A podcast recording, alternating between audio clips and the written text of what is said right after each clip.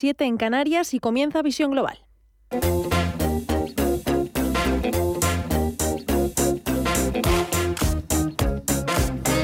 Mireya Calderón. Hasta las 9 de la noche vamos a estar aquí con ustedes para ofrecerles la última visión de la actualidad de este martes festivo en Madrid por esa festividad de San Isidro.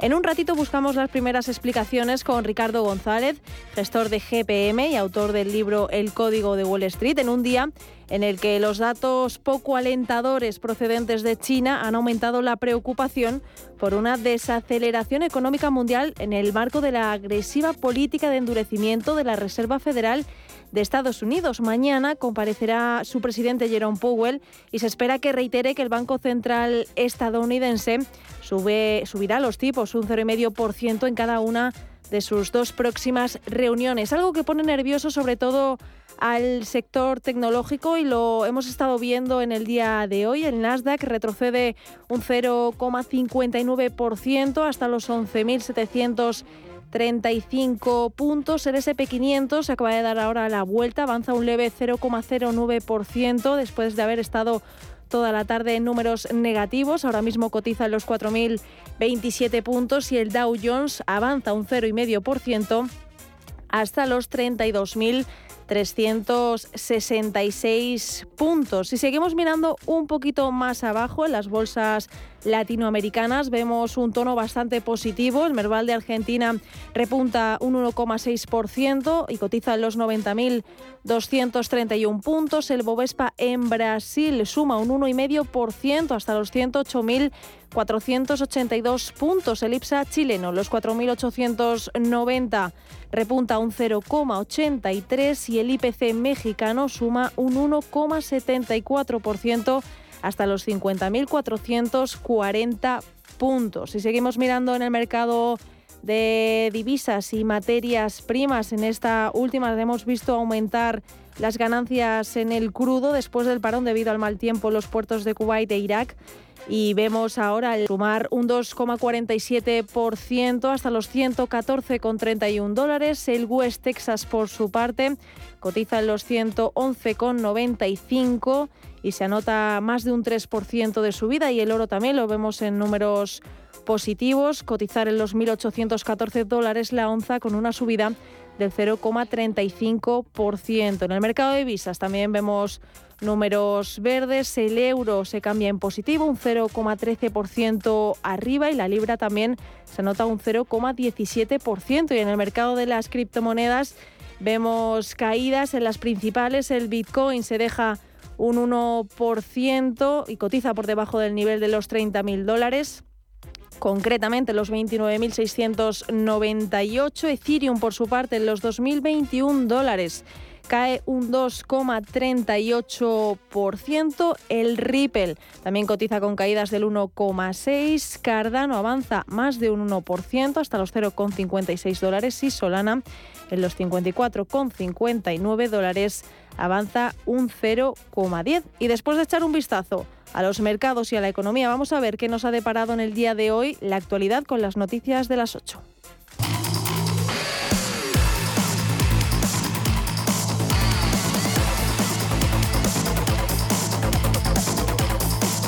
Ha terminado sin acuerdo la reunión de los ministros de Exteriores de la Unión Europea para bloquear la importación de petróleo ruso, lo que sería el sexto paquete de sanciones a Rusia. Hungría sigue resistiéndose y quiere más tiempo y más ayuda económica para acabar con las compras de petróleo a Rusia. El ministro español, José Manuel Álvarez, asegura que hay consenso y que hay que ir a por más sanciones, pero que se necesita más tiempo, más debate y más negociación para poder cerrar este acuerdo el, apoyo es muy grande y hay alguna reticencia por parte de algún país, pero lo ha planteado de manera constructiva. Es decir, no es estoy en contra de la medida, sino yo tengo una situación particular. Tenemos que encontrar una solución. Y yo eso lo puedo comprender. Por su parte, el ministro ucraniano de Exteriores ha pedido también a los 27 que encuentren una solución, porque dice Dimitro Kuleva que cuanto más tiempo pase sin que se corten estas compras de petróleo a Rusia, más días son los que se financia la guerra de Vladimir Putin. También por su parte el jefe de la diplomacia europea, Josep Borrell, And we agreed to provide an additional 500 million from European Peace Facility for weapons. Ha anunciado que la Unión Europea ha acordado dar otros 500 millones de euros para armas a Ucrania y ha dicho que esto es solo la punta del iceberg porque piensan seguir poniendo sanciones al país que dirige Vladimir Putin. En el día de hoy también la primera ministra sueca Magdalena Andersson ha informado de que el gobierno ha decidido formalmente solicitar su ingreso en la OTAN en plena invasión rusa de Ucrania.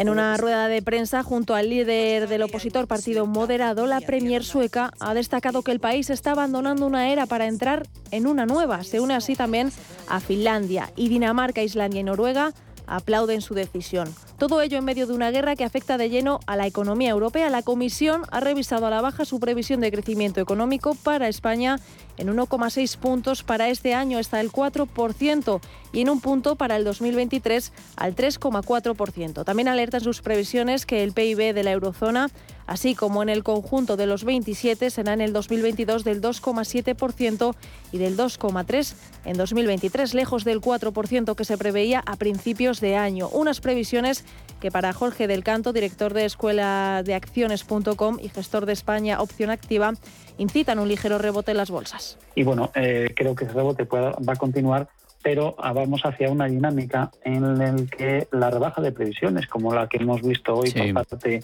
de la Comisión Europea, y que ya se reflejaban en los informes del Fondo Monetario Internacional de finales de abril, van a seguir en ese ámbito. Pero esa dinámica que tenemos de subida de tipos, que al final no le va a quedar más remedio que llevarla a cabo en Europa, incluso por encima de lo que anunció Christine Lagarde hace unos días, eh, lógicamente no es una situación para que haya un crecimiento, para que los beneficios empresariales avalen eh, cotizaciones en los mercados tan elevadas como las que teníamos, incluso como las que todavía tenemos. Por otro lado, Macron nombra a la exministra de Trabajo, Elisabeth Borne, como nueva primera ministra de Francia después de la dimisión de Jean Castex. Bon será la primera en 30 años, una designación que no ha gustado a los jefes de los principales partidos de la oposición. Para la líder del ultraderechista Agrupación Nacional, Marie Le Pen, la designación de Macron demuestra su incapacidad para unir y la voluntad de continuar con su política de desprecio. Y cambiamos de asunto, porque los sindicatos auguran conflictividad en las negociaciones de los convenios colectivos después de fracasar el intento de pacto de rentas con la patronal COE. El secretario general de Comisiones Obreras, Unai Sordo, ha dejado claro que no aceptarán que la crisis la paguen solo los trabajadores con pérdida de poder adquisitivo cuando las empresas suben los precios para salvaguardar sus beneficios y apuesta por una prestación ante la subida de precios. Para los sindicatos no era tan decisivo cuánto iba a ser ahora mismo el incremento de los salarios como garantizar que al cierre del año 2022, del año 2023 y del año 2024, si la inflación se disparaba por encima del incremento de los sueldos, hubiera una cláusula que compensara a los trabajadores por, ese, por esa desviación. Y aquí es donde hemos topado con una COE que no se ha querido corresponsabilizar de, esta crisis y que quiere que los trabajadores sean los que paguen, la, los que paguen el pato. ¿no? Y esto me parece muy importante reseñarlo. Por otro lado, la ministra de Igualdad ha asegurado que el Ministerio de Hacienda ha rechazado incluir el IVA superreducido en los productos de higiene menstrual en la futura ley del aborto. Irene Montero ha explicado que la cartera de María Jesús Montero no ha querido que esta rebaja vaya en la norma. No obstante, la titular de Igualdad ha sostenido que queda pendiente esta reducción del IVA y que lo negociarán en los próximos presupuestos generales del Estado. Eh, ese extremo no va a estar incluido, la rebaja IVA hiperreducido no va a estar incluido en esta ley. Forma parte del acuerdo de coalición entre el Partido Socialista y Unidas Podemos, el socio mayoritario eh, y particularmente el Ministerio de Hacienda no han querido que, vaya en esta ley.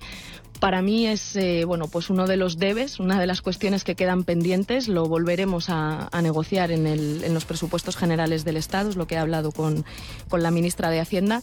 Eh, en este sentido, la Unión Europea retira el uso de la mascarilla en los vuelos y aeropuertos. Solo seguirá siendo obligatoria en los trayectos que empiecen o finalicen en lugares donde la mascarilla sigue siendo obligatoria en el transporte público, como es el caso de España. Y por último, terminamos con el precio de la bombona de butano que volverá a subir a partir de este martes. Será Otro precio récord tras una revisión al alza del 4,94% perdón, hasta los 19,55 euros de venta al público como máximo. Esta es la décima subida consecutiva y el coste se revisa cada bimestre y en este caso se debe al fuerte ascenso de las cotizaciones de la materia prima, el propano y el butano de un 6,13% al alza y de los fletes un 9,83%, a lo que se suma la depreciación del euro frente al dólar de un menos 3,61%.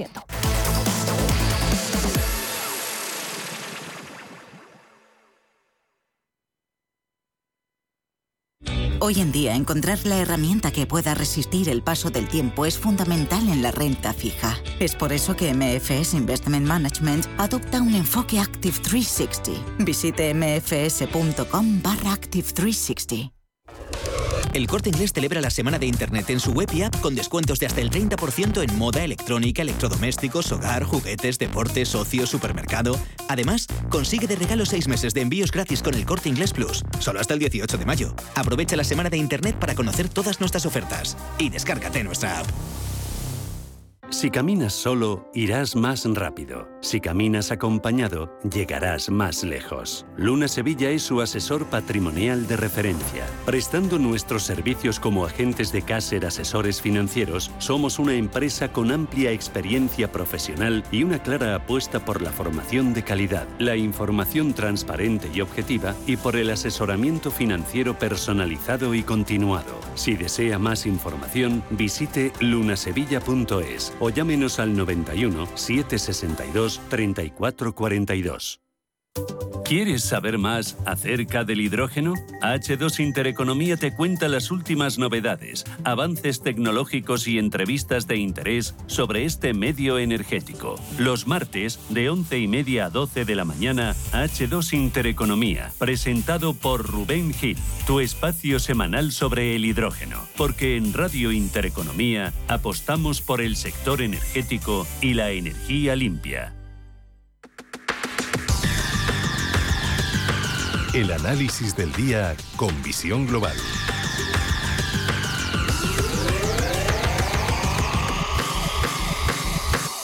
El análisis del día y el único del día de hoy con Ricardo González, gestor de GPM y autor del libro El Código de Wall Street. Ricardo, muy buenas tardes. Hola, buenas tardes.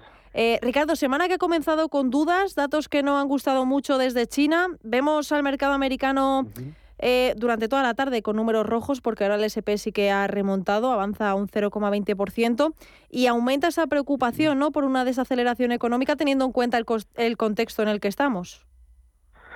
Claro, eh, la desaceleración económica eh, ya casi el mercado la descuenta. Mm, acumulamos caídas de más del 15% en el mercado americano que han llegado en algunos momentos a ser del 18%. Y son caídas muy similares tanto en Europa como en los mercados emergentes.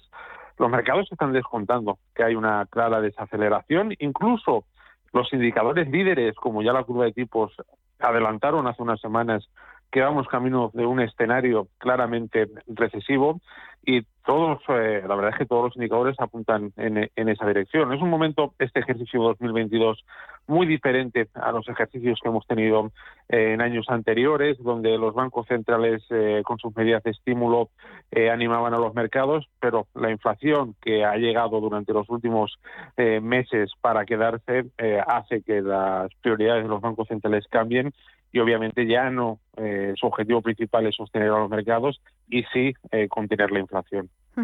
Al mercado estadounidense, eh, Ricardo, le puede estar pesando un poco esa agresiva política de endurecimiento de la Reserva Federal, porque prácticamente todo el sector tecnológico, sobre todo, es el que lo mira de, reojo a lo que puede hacer Powell, ¿no?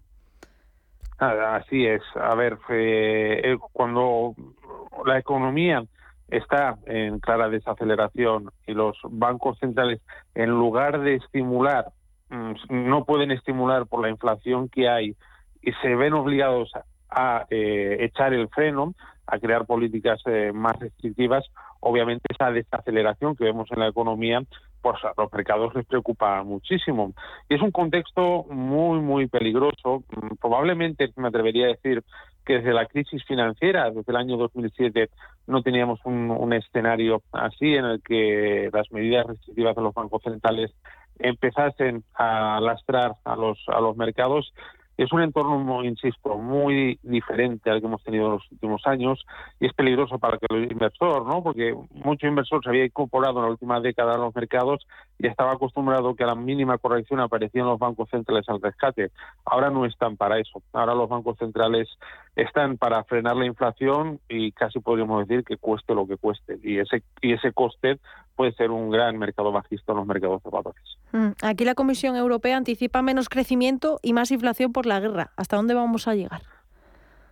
Bueno, eh, Europa Europa eh, va siempre a, la cola y eso es un hecho. O sea, solo tenemos que ver el ciclo alcista de los últimos años como Europa ha ido a remolque y ahora que viene un escenario más recesivo también parece que las medidas que pueda tomar el Banco Central Europeo están más limitadas porque es que el daño que pueden generar son aún, aún mayores. Hay que tener mucho cuidado. Decía, cuidado con la renta variable en general, pero sobre todo con la renta variable europea. Lleva muchos años mostrando debilidad y esto pues no es un bueno un buen augurio no pensemos también que al final eh, Europa es el continente más afectado por eh, la incertidumbre que tenemos ahora mismo eh, con Rusia y eso también lo, lo descuentan los mercados aunque actualmente más o menos todas las cosas están cayendo por igual. La debilidad que ha mostrado los últimos años Europa no la puede en buen lugar de cada un nuevo ciclo bajista. ¿Y con todo esto pueden estar tocando suelo los mercados? Uf, eh, aún queda. Yo, yo considero que aún queda. Pensemos que un ciclo eh, tradicional empieza con la caída de los bonos, es algo que ya vimos a partir del año 2020, después empiezan a caer la renta variable, lo estamos haciendo en este 2022, y por último caen las materias primas. Las materias primas aún no han empezado a caer y digamos que podríamos empezar a hablar de que se empieza a recuperar los mercados cuando ya el precio de los bonos empieza a subir, que de igual forma que son los primeros en caer, también son los primeros en subir. Y todavía no han empezado a subir y después de ellos iría la renta variable. Esto yo considero que es un ciclo bajista clásico que dura más eh, aproximadamente entre 12 y 18 meses, por ahí está más o menos la media. Nos mal acostumbró ¿no? este ciclo bajista que tuvimos cuando el COVID, que fue eh, el más breve de todos los tiempos, pero ahí sí que podían intervenir los bancos centrales eh, al rescate de las bolsas. Ahora mismo eh, su labor es otra. Ahora mismo su labor es frenar la inflación y esto genera un daño en la economía que es mucho más lento y no se puede solucionar como vimos con el estallido de la crisis del COVID. Así que, en mi opinión, aún queda mucho. También hay que recordar que estamos en los seis meses más débiles históricamente para el mercado, que es el tramo que va desde mayo hasta el mes de octubre. Y también hay que tener en cuenta que el segundo año de mandato presidencial en Estados Unidos, que es este en el que nos encontramos históricamente en el último siglo, ha sido el más débil para las bolsas, porque es cuando los eh, gobernantes tienden a imponer esas medidas más restrictivas, que aquí queda todavía mucho para las elecciones. Es un, eh, digamos, un eh, cúmulo de cosas que no apoyan en nada al mercado y por lo tanto eh, yo me iría con mucho cuidado si estamos buscando cazar suelos porque una tendencia bajista lo más probable es que esos suelos terminen perforados. Eh, hoy, Ricardo, el petróleo ha sido uno de los protagonistas con esa subida después del anuncio de esa paralización en los puertos de Kuwait e Irak debido al, mal tiempo. Mm, no sé si eh, se, eh, seguirá subiendo el petróleo. Mira, acabo de decir que cuando la tendencia es bajista, lo más probable es que se pierdan soportes y que se siga bajando, y en el petróleo sucede lo contrario. Cuando la tendencia es alcista, como es en los precios energéticos actualmente, lo más probable es que se siga subiendo y superando resistencias. Eh, hablaba hace un momento que las últimas en caer son las materias primas y todavía no han empezado a caer. Para que nos hagamos una idea, el último ciclo clásico que estalló con, con la crisis financiera la renta variable empezó a caer en 2007 y las materias primas empezaron a caer en el verano del año 2008, prácticamente un año después. Eh, no digo que ahora vaya a tardar un año, pero sí que es un proceso, un proceso de cambio que lleva sus meses. Y actualmente la tendencia en las materias primas es, eh, en general, es eh, claramente alcista y sobre todo en lo que respecta a materias primas energéticas. Si hay un activo estrella para mí en este año 2022, y no es extrañar desde un punto de vista cíclico, son las materias primas y mientras la tendencia no diga lo contrario, la verdad es que van a seguir siendo un activo líder. Eh, aquí en España, hoy el selectivo español ha conseguido un leve avance con la banca, eh, siendo la, gran perjudicada a pesar de lo bien que, que lo venía haciendo. Bueno, claro, en, un entorno en el que están subiendo los rendimientos de la renta fija, pues la banca se ve beneficiada, ¿no? Aumentan sus, eh, sus potenciales márgenes de, beneficio. Aún así, el mercado español eh, va en línea eh, con lo que sucede a nivel internacional. Y, si, además, si miramos, echamos la vista atrás, no sé ya cuántos meses, o no decir años, íbamos hablando de los 8.000 puntos, ¿no? Entre los 8.000 mm. y los 9.000 puntos. El mercado español eh, hace tiempo que no que no aporta valor al, accionista y la verdad es que dentro de un entorno eh, claramente recesivo como que nos enfrentamos tampoco está en su mejor posición. Hablaba anteriormente que el mercado europeo pues es preocupante la debilidad que ha mostrado durante los últimos años y obviamente podemos meter en el mismo saco a España que ha sido uno de los mercados más más débiles del mundo de los grandes mercados eh, más débiles del mundo durante, pues, me atrevería a decir, la última década. Y ya para acabar, eh, para el resto de la semana, ¿qué podemos esperar? Con este pues, comienzo tan eh, movido. Claro, no, pues que va a seguir movido, pero no esta semana, lo que queda de, de ejercicio. Al final, eh, los, los, entornos en los que nos encontramos, que es un mercado bajista, en Estados Unidos se están perdiendo, bueno, ya se han perdido, de hecho, soportes importantes, pues eh, en un entorno bajista la volatilidad siempre es más elevada. Y esto puede generar dudas para los inversores, porque es una jornada se puede caer un 2% y las jornadas siguientes subir un 3% y la otra caer un 4%. Digamos que los eh, movimientos promedio que se experimentan en los mercados dentro de ciclos bajistas son superiores a los que se suelen experimentar en ciclos alcistas. Y ese entorno de altísima volatilidad para el inversor es muy importante coger perspectiva, ver cuál es la tendencia de fondo, que insisto, aunque no nos guste, ahora mismo es bajista y mientras la tendencia siga siendo bajista, las oportunidades de inversión mm, va a ser muy difícil sacar partido de operaciones alcistas. Pues Ricardo González, gestor de GPM, autor del libro El Código de Wall Street, muchísimas gracias por acompañarnos en este lunes festivo aquí en Madrid y nada, que pases una muy buena semana. Un abrazo. Igualmente, buenas tardes. Visión Global. Los mercados. Bontobel Asset Management patrocina este espacio.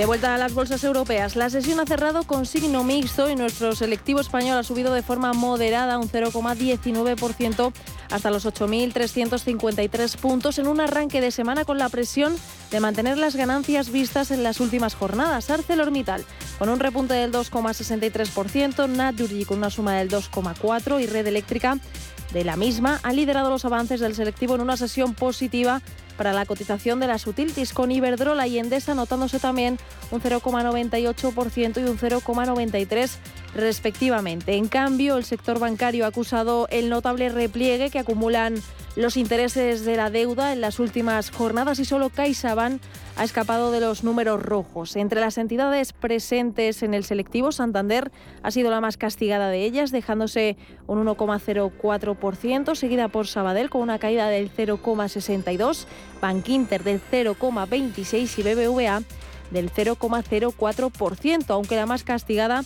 ha sido Celnex con una caída del 2,09%. Por último, el bono español a 10 años supera el umbral ya del 2%. Y para mañana la agenda, la jornada vuelve marcada por las cifras de empleo y del PIB de la eurozona del primer trimestre, mientras que en España se publican las cifras de deuda pública. En el plano empresarial, Subtrade de empieza a cotizar en BME Growth y en Estados Unidos sale a la luz el índice Redbook de ventas minoristas.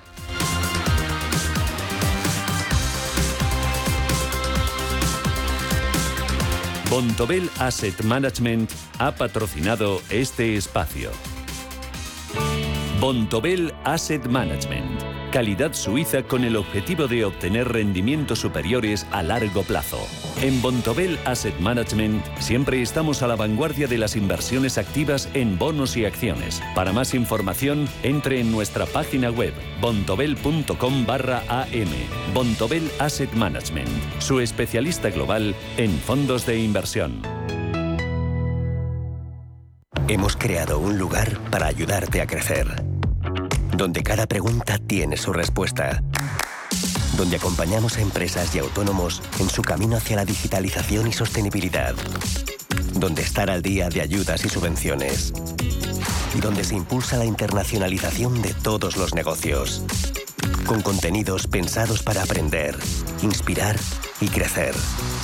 Santander Impulsa Empresa, el lugar para avanzar. Sí. Oye, Antonio. Hombre, Emilio. ¿Estás en casa? Sí. Me paso a verte. Tendrás jamón, ¿no? El jamón sí, de, de siempre, sí. Legado ibérico del pozo. Siempre sale bueno. Qué, qué- qué maravilla. O sea, ¿cómo, cómo apetece un bocata de, de legado ibérico? Mejor eh, que sean dos, ¿no? Que sean dos, sí.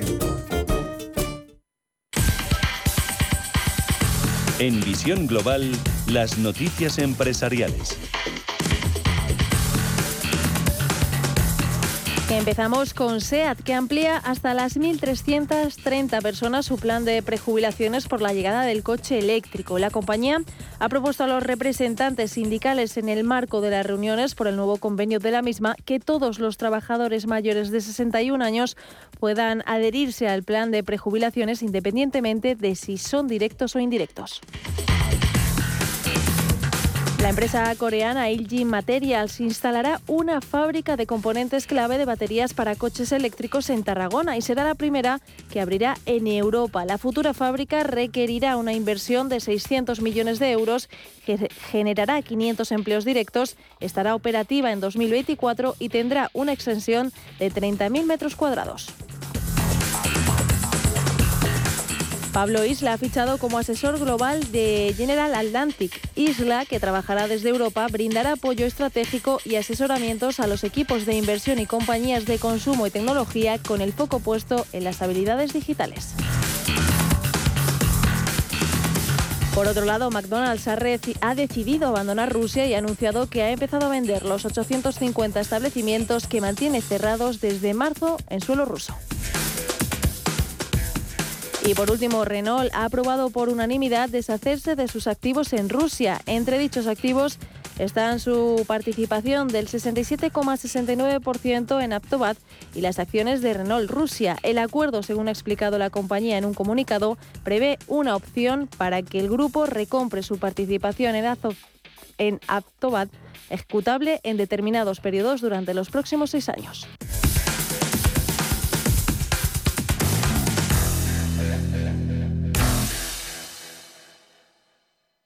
¿Buscas oportunidades de inversión en Estados Unidos? Futuros y opciones sobre el SP500, Dow Jones, Nasdaq 100. Contratos tan populares como los microfuturos oro y plata. Entra en ebroker.es y descubre la nueva zona CME Group. eBroker, el broker español especialista en derivados. Producto financiero que no es sencillo y puede ser difícil de comprender. Los nuevos conceptos energéticos son ya un presente. Por ello, en Radio Intereconomía nos sumamos cada semana a Más Verde, un programa sostenible y eficiente, productivo e innovador en el que analizamos etiquetas tan conocidas como eco, cero, bajas emisiones, descarbonización o renovables. Recíclate cada martes de 2 a 3 de la tarde en Radio Intereconomía con José Luis Pichardo y descubre el futuro más verde.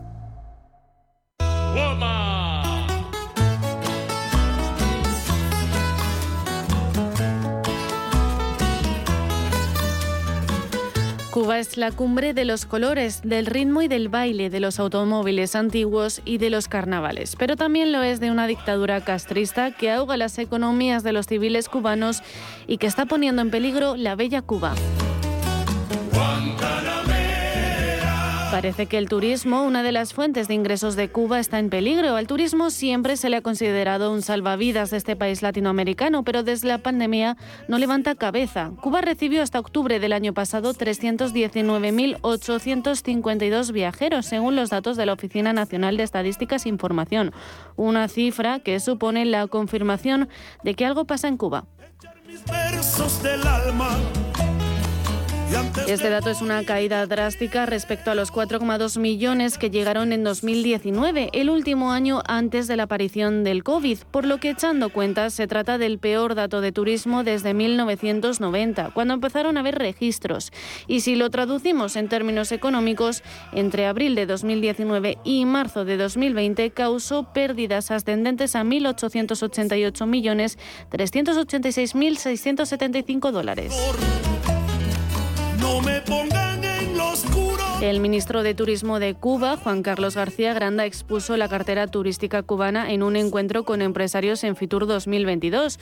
García Granda detalló las fortalezas de su sector en la isla, con amplias proyecciones de crecimiento hacia 2030. Vamos a desarrollar la actividad. También a nivel internacional, la noticia ha despertado interés y a ese público también hoy vamos a aprovechar para hacerle algunas precisiones y algunas eh, informaciones de interés. Entre los objetivos destacó elevar la capacidad hotelera a 95.000 habitaciones y superar los 6 millones de visitantes. Asimismo, en el intercambio con representantes de distintas firmas del sector, desde que comenzó la pandemia, Cuba ha perdido en valor turístico más de 2.500 millones de dólares, además de una caída de 10.000 millones en la recaudación tributaria a causa de la cuarentena decretada.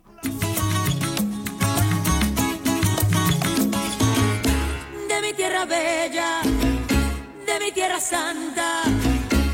De la crisis causada por la pandemia del COVID, Cuba perdió el 76,4% de los turistas extranjeros en 2020 en comparación con el año anterior. Concretamente, el año pasado llegaron al país 1.085.000 visitantes, cifra bastante reducida si se contrasta con los 4.275.000 de 2019. Sin embargo, parece una peculiaridad. La élite ha basado su estrategia de recuperación en invertir los pocos recursos financieros disponibles en la construcción de nuevos hoteles. El 45% de las inversiones se ha dedicado a la construcción de esto, de hoteles.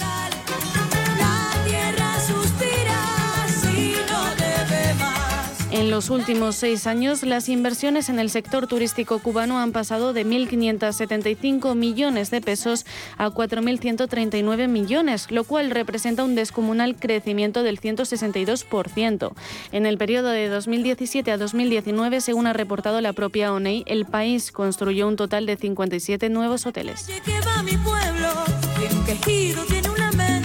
Además, el turismo se sitúa por detrás de la venta de servicios profesionales al exterior, con lo que contribuye en un 10% al PIB, al Producto Interior Bruto, y genera medio millón de empleos, según las cifras oficiales.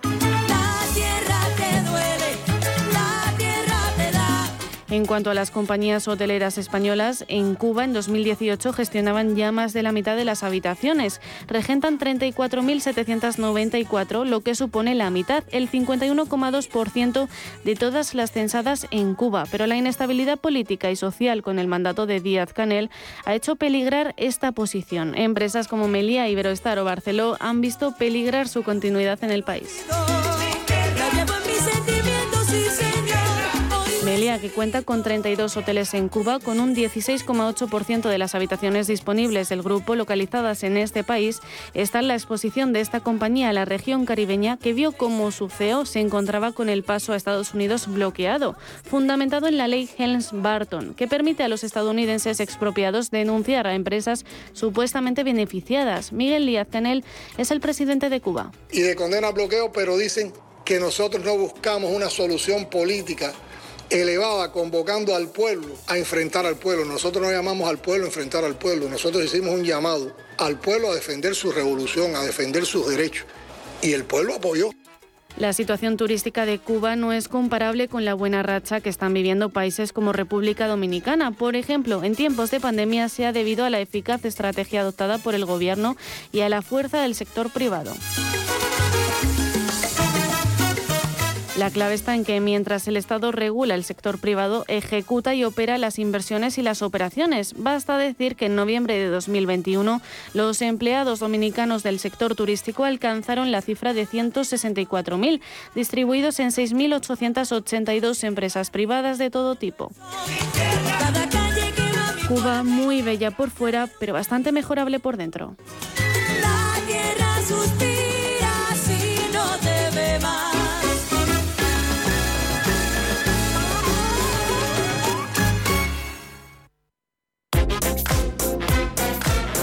En Radio Intereconomía, Visión Global.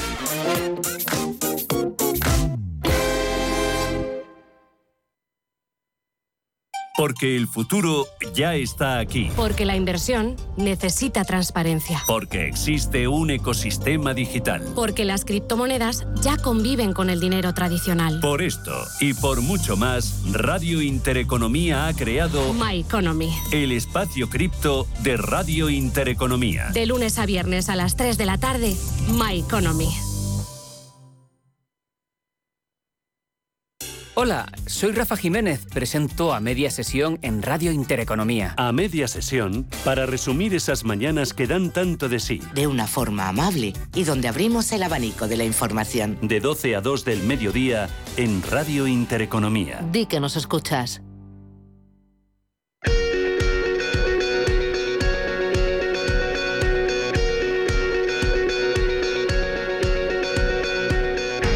En Visión Global, la entrevista del día.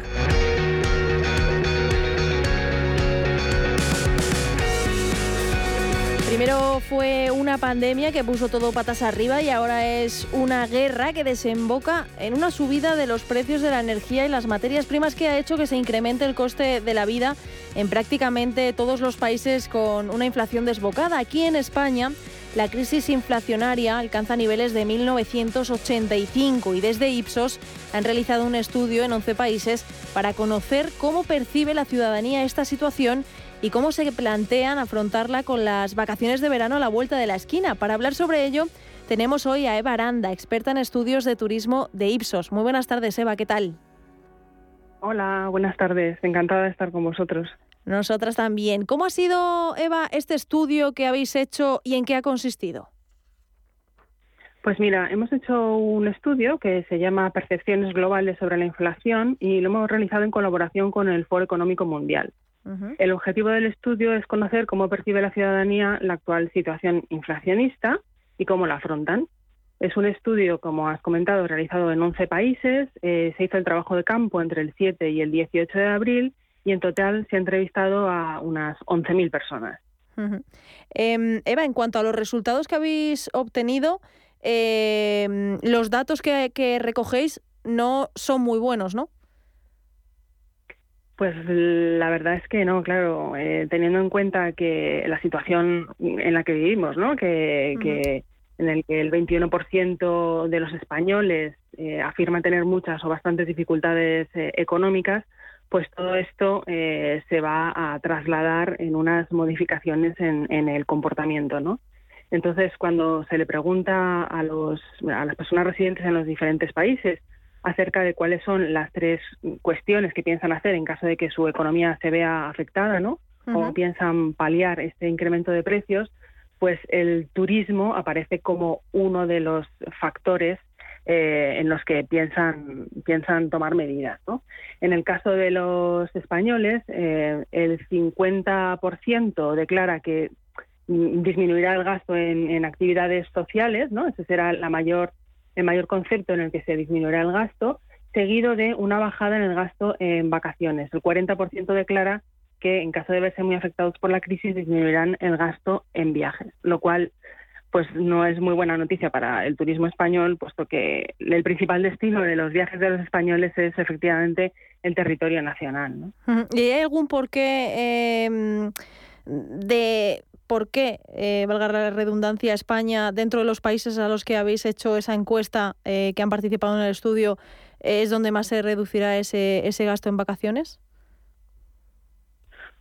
Pues una pregunta eh, complicada, porque claro, los, motivos exactos no, no, los, no los preguntamos, ¿no?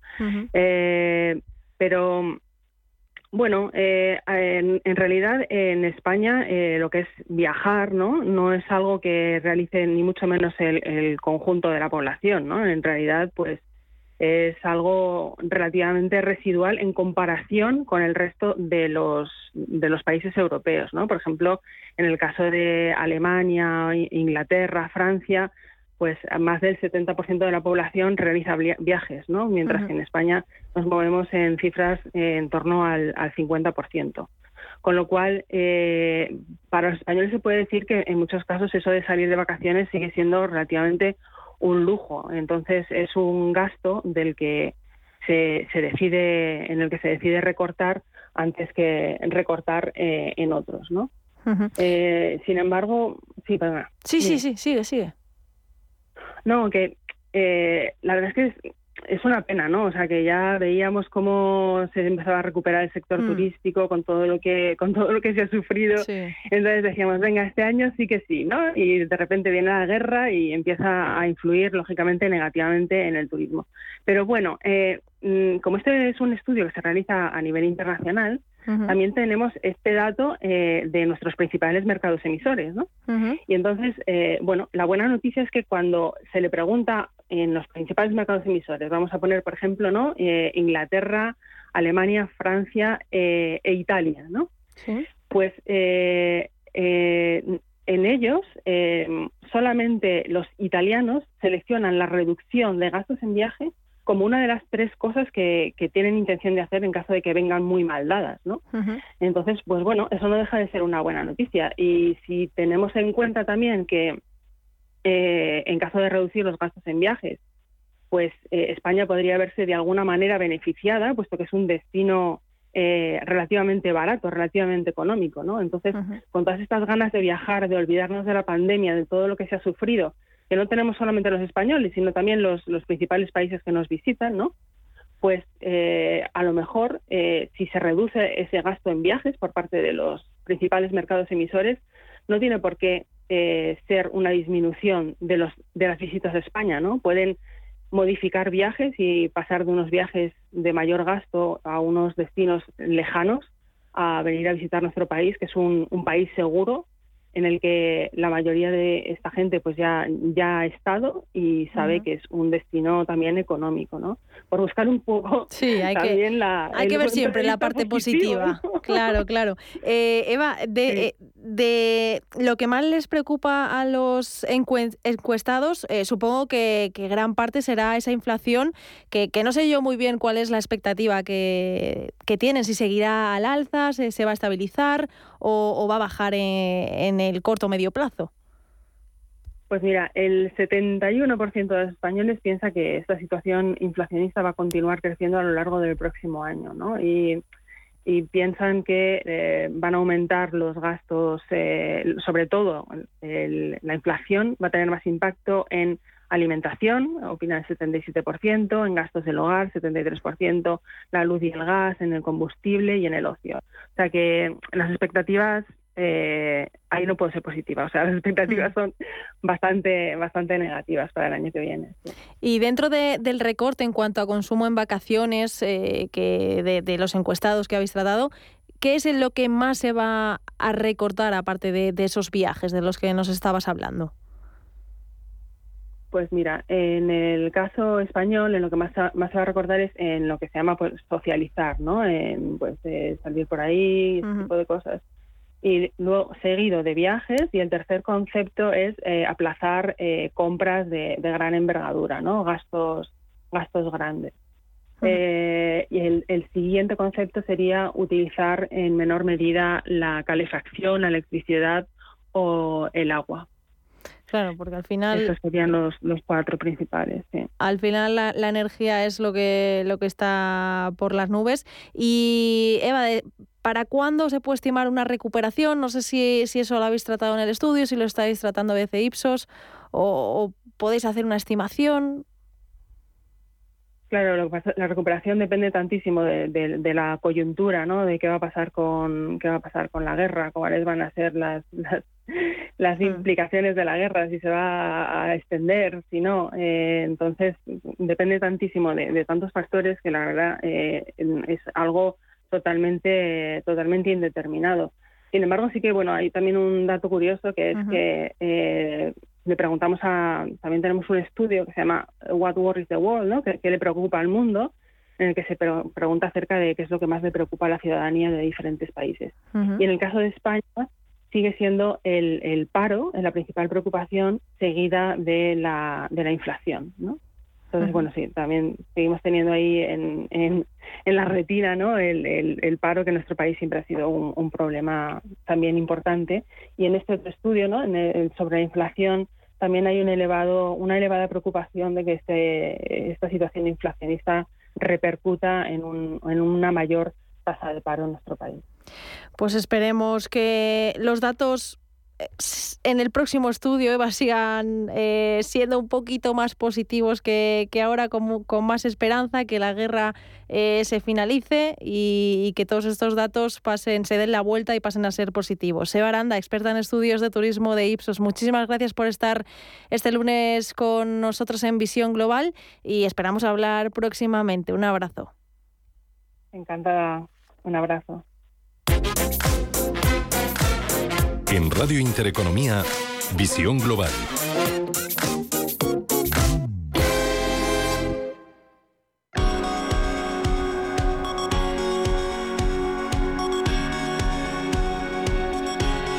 Mireya Calderón.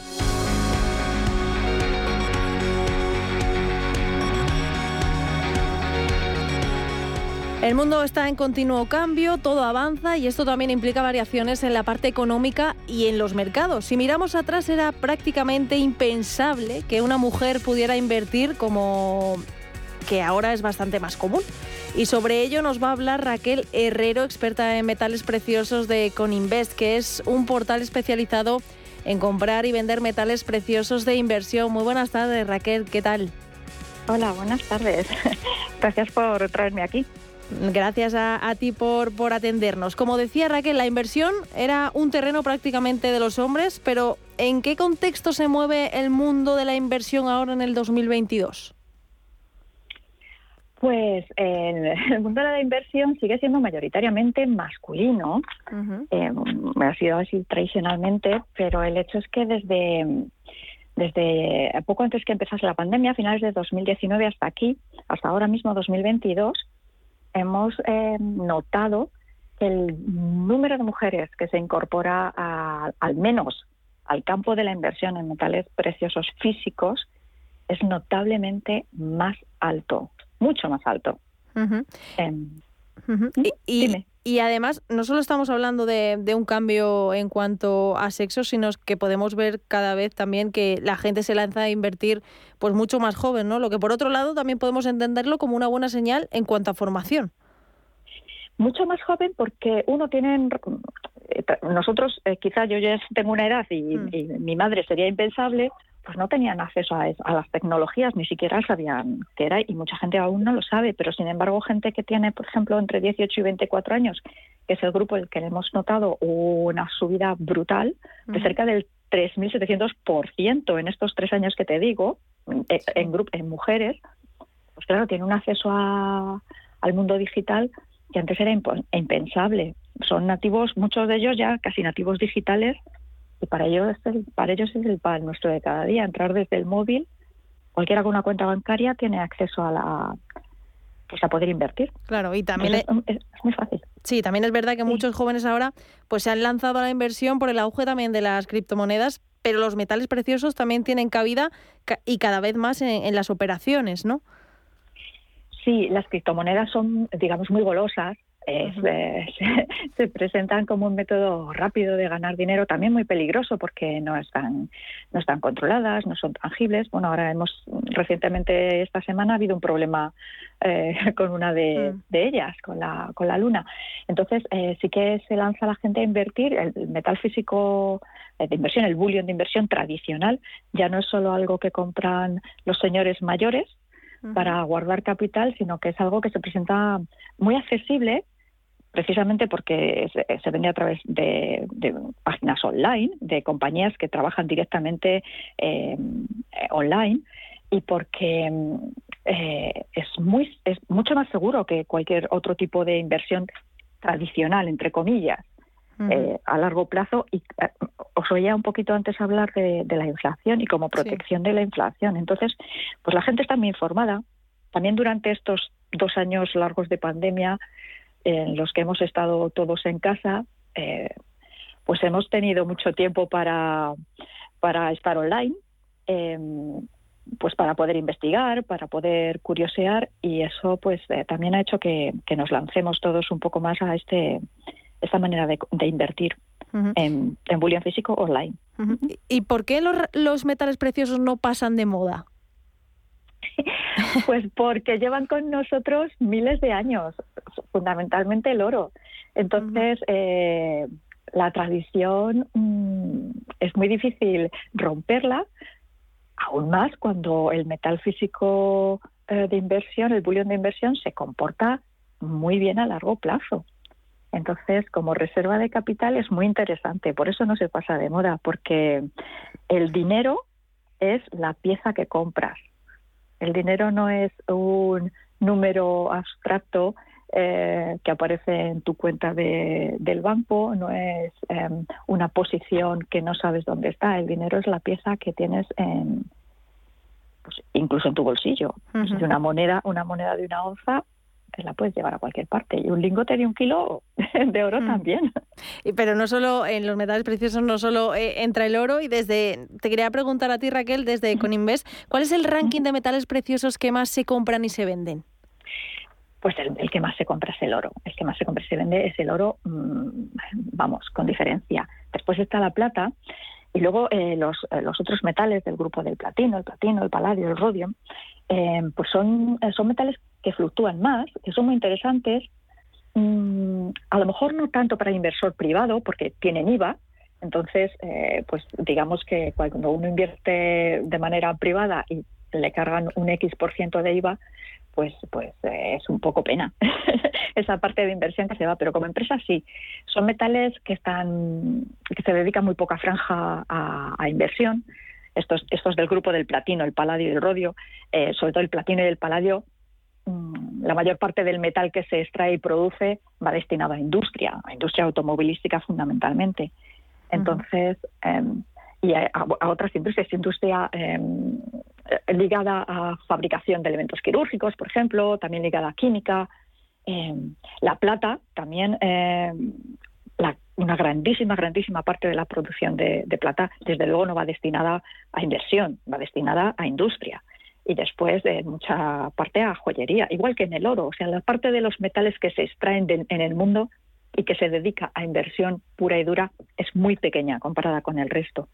Y el más interesante, bueno, eh, tradicionalmente, y el que más se va a negociar y se está negociando, probablemente se seguirá negociando en volúmenes muy grandes, es el oro. Em, Raquel, ¿hacia dónde va el mundo de la inversión y el perfil de una persona que invierte? Pues hay de todo. Em, pero lo que sí que hemos notado desde hace unos dos años largos, casi tres años, es que em, se ha reducido eh, la franja de la franja de edad. Eh, se invierte a lo mejor en menores cantidades, pero de manera más continuada, em, como una especie de plan de no plan de inversión contra el riesgo, pero, pero quizá un poco sí, porque los metales físicos eh, son volátiles pero no tanto como otros activos más tradicionales, eh, simplemente acciones del mercado que se volatilizan de un día para otro. El, mercado físico, el metal físico es más difícil. Entonces, em, puede que la gente em, esté haciendo más pequeñas aportaciones. En cualquier caso, sigue habiendo el inversor que, sobre todo en estos momentos de incertidumbre provocados por la guerra, mm, eh, desde el inicio de la guerra en febrero hasta ahora, eh, sí se ha notado muchísimo movimiento, sobre todo al principio, de posiciones que probablemente eran mm, capital extraído de fondos tradicionales que se movía a, físico. O también mm, mucha, mucha, mucho inversor que ha decidido sacar fondos que tiene en el banco y por temor quizá a la inflación y para protegerse de ella ha movido eh, capital a físico esto sí se está notando, pero sí hay mucha inversión pequeña y continuada, a meses. Eh, un poco como comprar a plazos. y, ya para acabar, eh, ¿alguna mm, recomendación para aquellas personas que dudan o que no saben muy bien cómo hacerlo a la hora de lanzarse a poner a trabajar su, su dinero? Pues uno, antes de decidirse, que investiguen un poco. Después, em, que cuando inviertan, em, se tienda a elegir productos con poco riesgo a, corto plazo. porque para empezar, pues siempre es mejor ir como poco a poco y diversificar un poquito. em, y tratar de hacer pocas operaciones a corto plazo. Em, sobre todo, yo te estoy hablando desde el punto de vista de la inversión en metal físico. Entonces, la inversión hay que pensarla a largo plazo, medio largo plazo, y desde luego siempre invertir capital que no se necesite para nada más. Pues Raquel Herrero, experta en metales preciosos de Coninvest, muchísimas gracias por estos consejos, por hablarnos de los metales preciosos que siempre están ahí y ya sabemos que no van a pasar nunca de moda. Eh, esperamos que pases una muy buena semana, que te hayas sentido cómoda y muchísimas gracias de nuevo por Muchas estar aquí con nosotras. Un abrazo. Muchas gracias a vosotros. Un saludo. Adiós.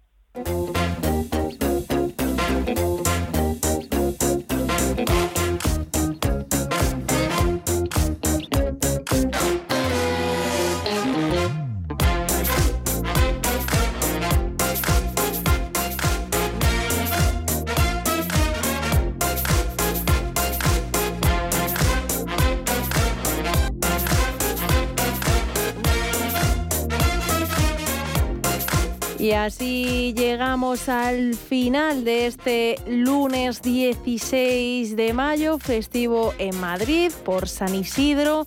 Vemos a falta de una horita para que cierre Wall Street al mercado con signo mixto, al igual que en Europa. El Dow Jones avanza ahora un 0,73% hasta los 32.430 puntos. El SP500 que ha estado toda la tarde en negativo, ahora repunta un 0,32 y cotiza en los 4.036 puntos y el Nasdaq, que lo vemos en negativo, retrocede un 0,30% hasta los 11.770 puntos. A falta de una horita veremos a ver cómo acaban esos mercados. Visión global acaba aquí este lunes 16 de mayo. Mañana, martes 17, Visión global vuelve de 8 a 10 con Gema González, con más análisis, más información y más noticias. Hasta mañana.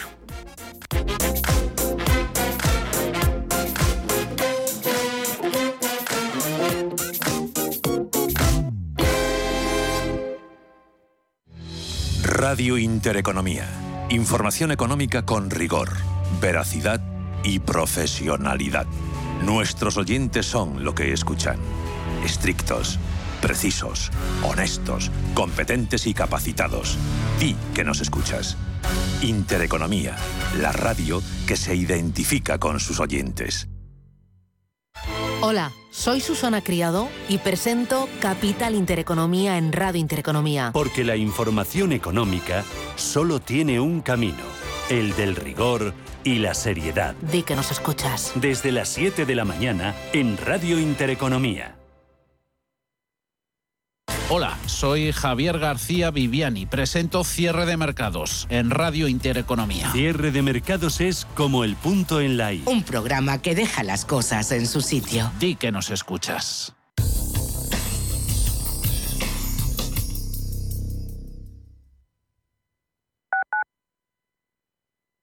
Radio Intereconomía. Una excelente plataforma para anunciar tu empresa. Con una audiencia exclusiva, con poder adquisitivo medio alto y que sabe lo que quiere. Teléfono 919992121 y en comercial arroba intereconomía.com. Radio Intereconomía. La radio de las empresas. Más del 25% de la población en España se encuentra en riesgo de exclusión social. En la Fundación La Caixa facilitamos herramientas, metodologías y recursos a miles de entidades sociales para que las personas que más lo necesitan desarrollen su potencial. Solo es progreso si progresamos todos. Fundación La Caixa. Radio Intereconomía. Información económica con rigor, veracidad y profesionalidad. Nuestros oyentes son lo que escuchan. Estrictos, precisos, honestos, competentes y capacitados. Di que nos escuchas. Intereconomía, la radio que se identifica con sus oyentes. Prístino es una casa de comidas contemporánea situada en el Paseo de Eduardo Dato 8 de Madrid. Nuestra carta incluye platos madrileños tradicionales y se completa con sugerencias del día, carnes y pescados, callos, verdinas, potajes, pisto, rabo de toro. Contamos con una amplia terraza. Prístino, Eduardo Dato 8. Reservas en el 91 737 36 40 y en restaurantepristino.com. Si te gusta el séptimo arte, Vivir de Cine es tu programa. Dirigido y producido desde Hollywood por José Ignacio Cuenca y presentado por María Ayer. Toda la actualidad del cine, estrenos, festivales y críticas sin olvidar los clásicos. Los jueves, de 10 a 12 de la noche. Y los viernes, de 12 y media a 2 y media de la madrugada, Vivir de Cine, en Radio Intereconomía.